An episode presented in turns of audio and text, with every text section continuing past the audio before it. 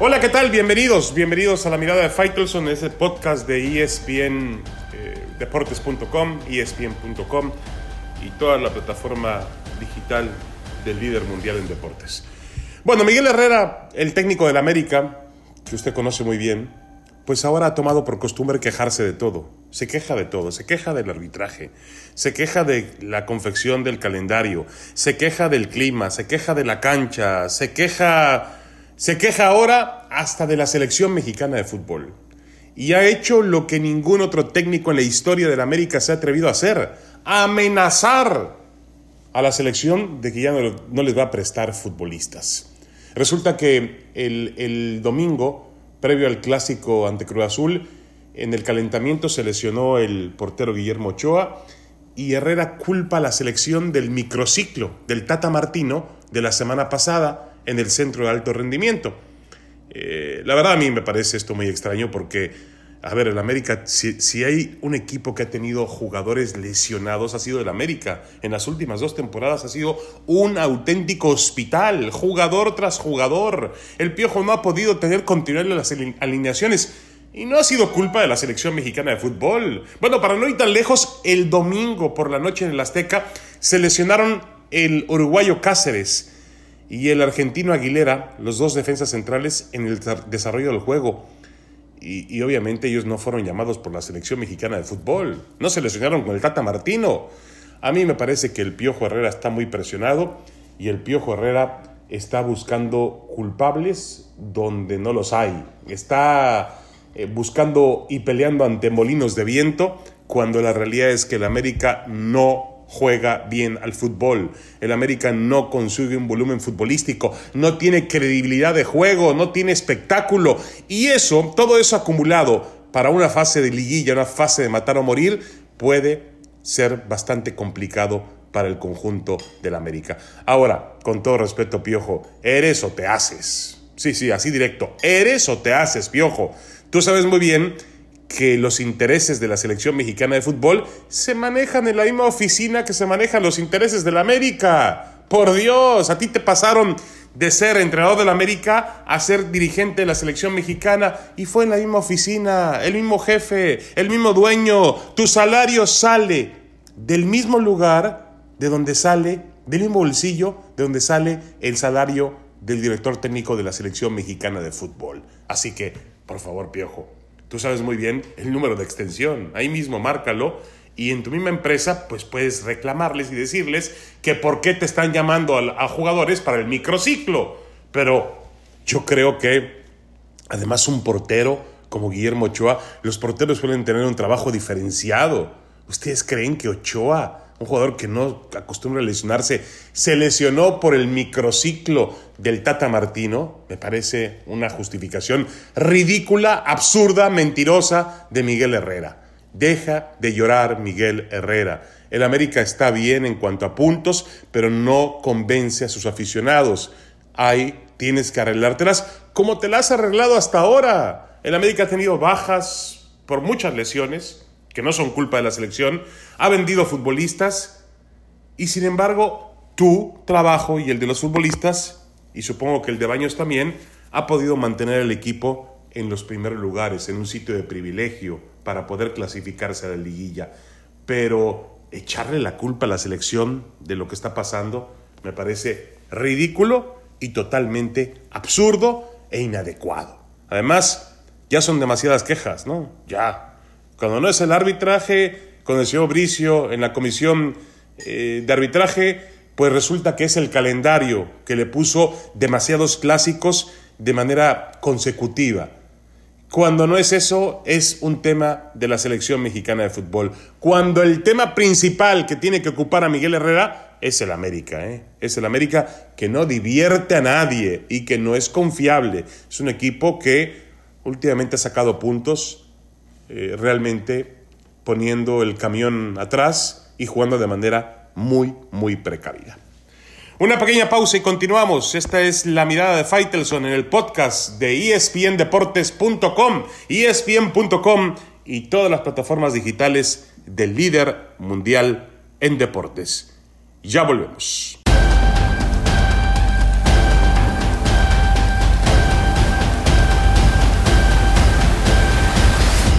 Regresamos a la mirada de Faitelson en este podcast de espndeportes.com, espn.com también, por supuesto.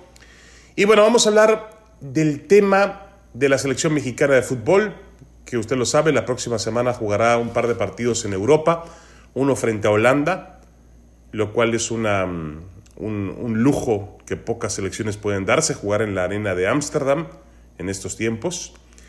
Y después va a jugar en La Haya, cerca de Ámsterdam, en los Países Bajos también, contra la selección de Argelia, que también puede ser un buen sinodal y que tiene buenos futbolistas regados por las principales ligas del mundo. Pero lo que me llama la atención en México es el rumor de que Rogelio Funes Mori, jugador argentino del Monterrey, podría ser utilizado como un elemento de la selección mexicana ahora que se han adecuado las reglas de FIFA y una vez que él está a punto de conseguir sus papeles como mexicano, lo cual le van a permitir ser elegible para la selección mexicana.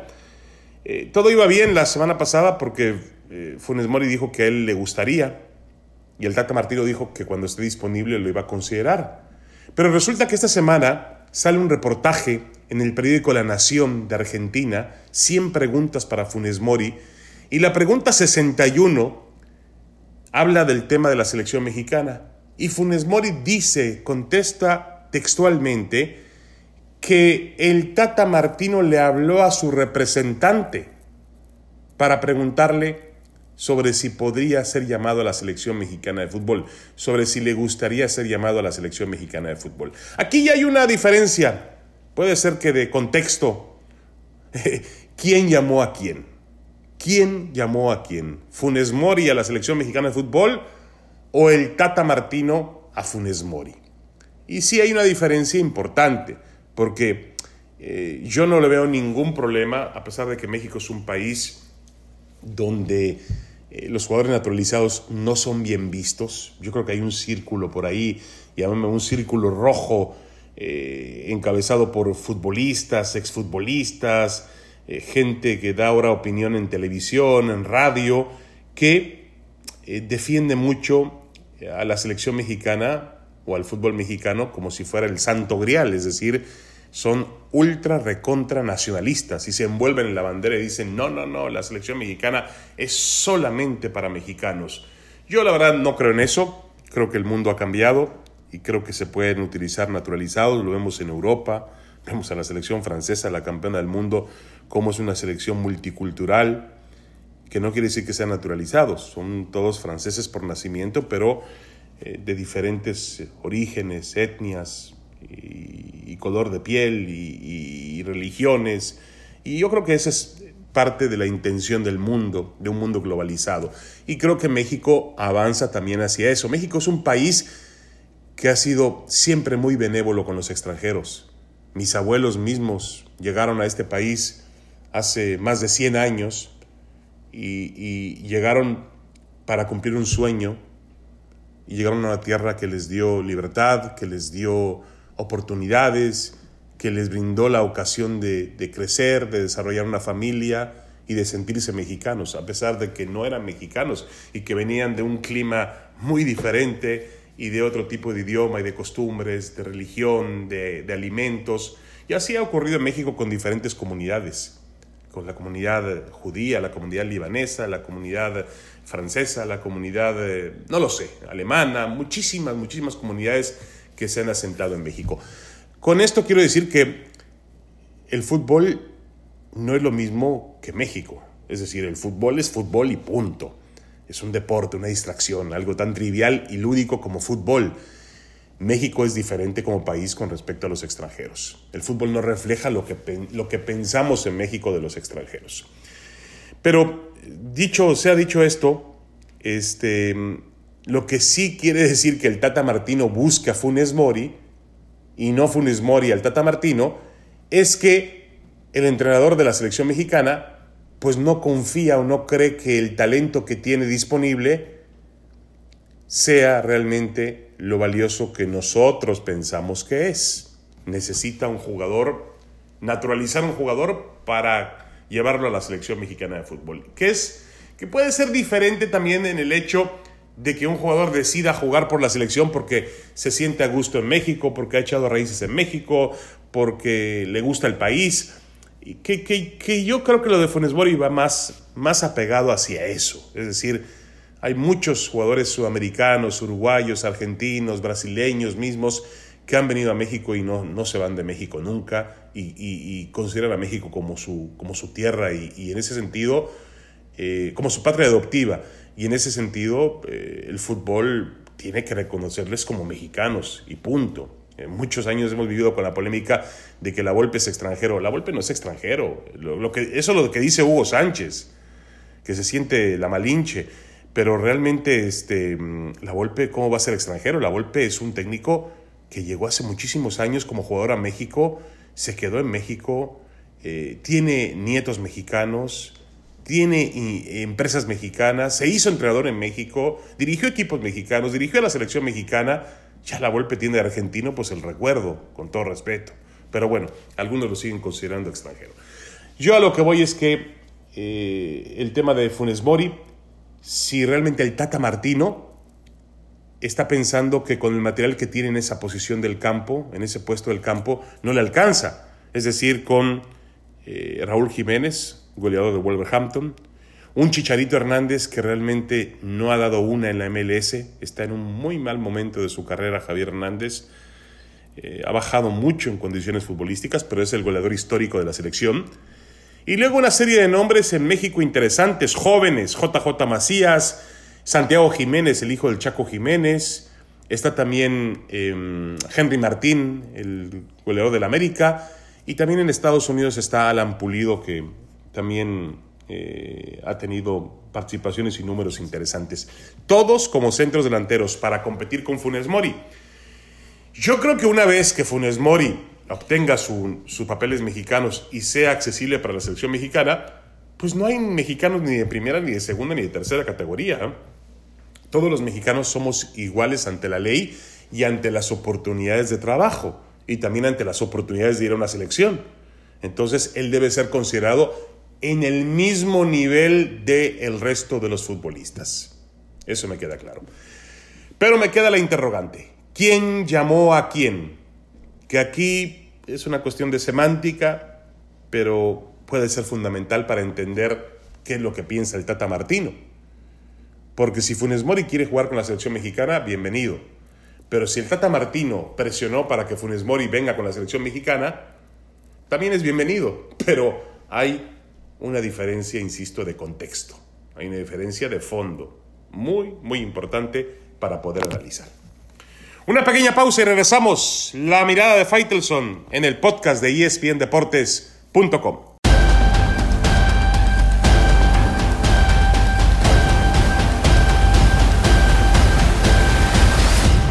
Regresamos a esta parte final de la mirada de Faitelson y, y el tema del fútbol mexicano es evidente. Los jugadores de fútbol están arrastrando las piernas y al mismo tiempo arrastrando el nivel de la Liga MX. ¿Por qué? Porque no hay más. Porque hay que entender que vienen de un proceso complicado. La cuarentena, la incertidumbre, un tema mental, un tema físico. Los atletas estuvieron en, casa, encerrados durante muchos, muchos días. Luego hubo una pretemporada atropellada. Eh, y el asunto del COVID, que todo el mundo anda con el, con el miedo, con el factor psicológico de contraerlo, la falta de, hasta la falta de, de, convivio, la falta de un esparcimiento, de una cuestión social, pues termina afectando a un ser humano, más el futbolista que como cualquier otro ser humano, y quizá más que otro ser humano, pues necesita de, esa, de, ese, eh, de esa esfera, de ese mundo social que no puede contar en este momento. Eh, yo he visto, sobre todo los segundos tiempos, de los partidos en México y los jugadores están cansados, respiran con la boca abierta, eh, ya no corren por las pelotas, ya no funcionan mucho las ideas también. Eh, y creo que eso ha perjudicado también el espectáculo. Hemos visto partidos realmente muy, muy malos, de bajo nivel, sobre todo los clásicos, donde se esperaba más de equipos como Tigres, como Rayados, el América, Cruz Azul, las Chivas. Es una temporada atípica y hay que entenderlo así. Que se han acoplado mejor en otros En otros lugares, bueno, es también en Europa hay otro nivel de juego y son otra clase de futbolistas. Por eso los partidos se ven diferente. No quiere decir que ellos tampoco no hayan resentido el impacto del COVID. También lo han resentido, pero de otra manera. Y lo mismo ha pasado en el básquetbol, lo mismo ha pasado en el béisbol, en, pasará en el fútbol americano. Es decir, el atleta está además enfrentando la competencia sin público. ¿Cuándo hemos visto un futbolista jugar sin espectadores? Aunque sean pocos, pero siempre ha habido alguien ahí que le aplauda o le miente la madre por una jugada y esta vez no existe el público. Es otro factor que tenemos que tomar en cuenta para la capacidad de respuesta del jugador de fútbol en la presión de conseguir un resultado. Eh, de por sí el fútbol mexicano tiene fama de ser irregular lo que se ve una semana, la siguiente semana, pues puede ser una mentira. Imagínese usted ahora con toda esta situación, toda la clase de irregularidades que, eh, que pueden ocurrir en, en, un torneo como este, un torneo realmente complicado. No estoy disculpando, obviamente, al, al futbolista, ni tampoco a la Liga MX, pero hay que entender todas las circunstancias que rodean en este caso al juego y que rodean a los deportistas que practican ese juego. Eh, yo creo que al final también hay que incluir el asunto de que nuestros brillantes dirigentes pues, decidieron tomar la decisión, según ellos buena, de abolir el descenso, de aumentar también la participación de los equipos en la postemporada o en los playoffs o en la fase final mediante un repechaje Hoy el último de los equipos del fútbol mexicano, el puesto 18 de la tabla, que ha tenido una temporada terrible como el Necaxa, aspira a clasificarse a la liguilla. O el Toluca que acaba de despedir al Chepo de la Torre como entrenador, también puede o está a un pasito apenas de meterse en una zona de reclasificación y después a un solo juego de instalarse en la liguilla. Hay también una inconsistencia por parte del sistema de juego que permite esa mediocridad o alimenta esa idea de que el futbolista dice, ah, ¿para qué aprieto en esta zona del torneo si lo más importante viene adelante y me alcanza con dar un empujoncito y con eso estoy metido en las finales y aspirando a lograr el campeonato? Pero sí, es evidente que estamos ante uno de los torneos más flojos, de más bajo nivel en la historia del fútbol mexicano. Y es normal, eh, ha pasado en todo el mundo. Se nota más donde hay menos calidad. Es evidente. Gracias, hasta la próxima. Esta fue la mirada de Faitelson. Los espero la próxima semana. Muchas gracias.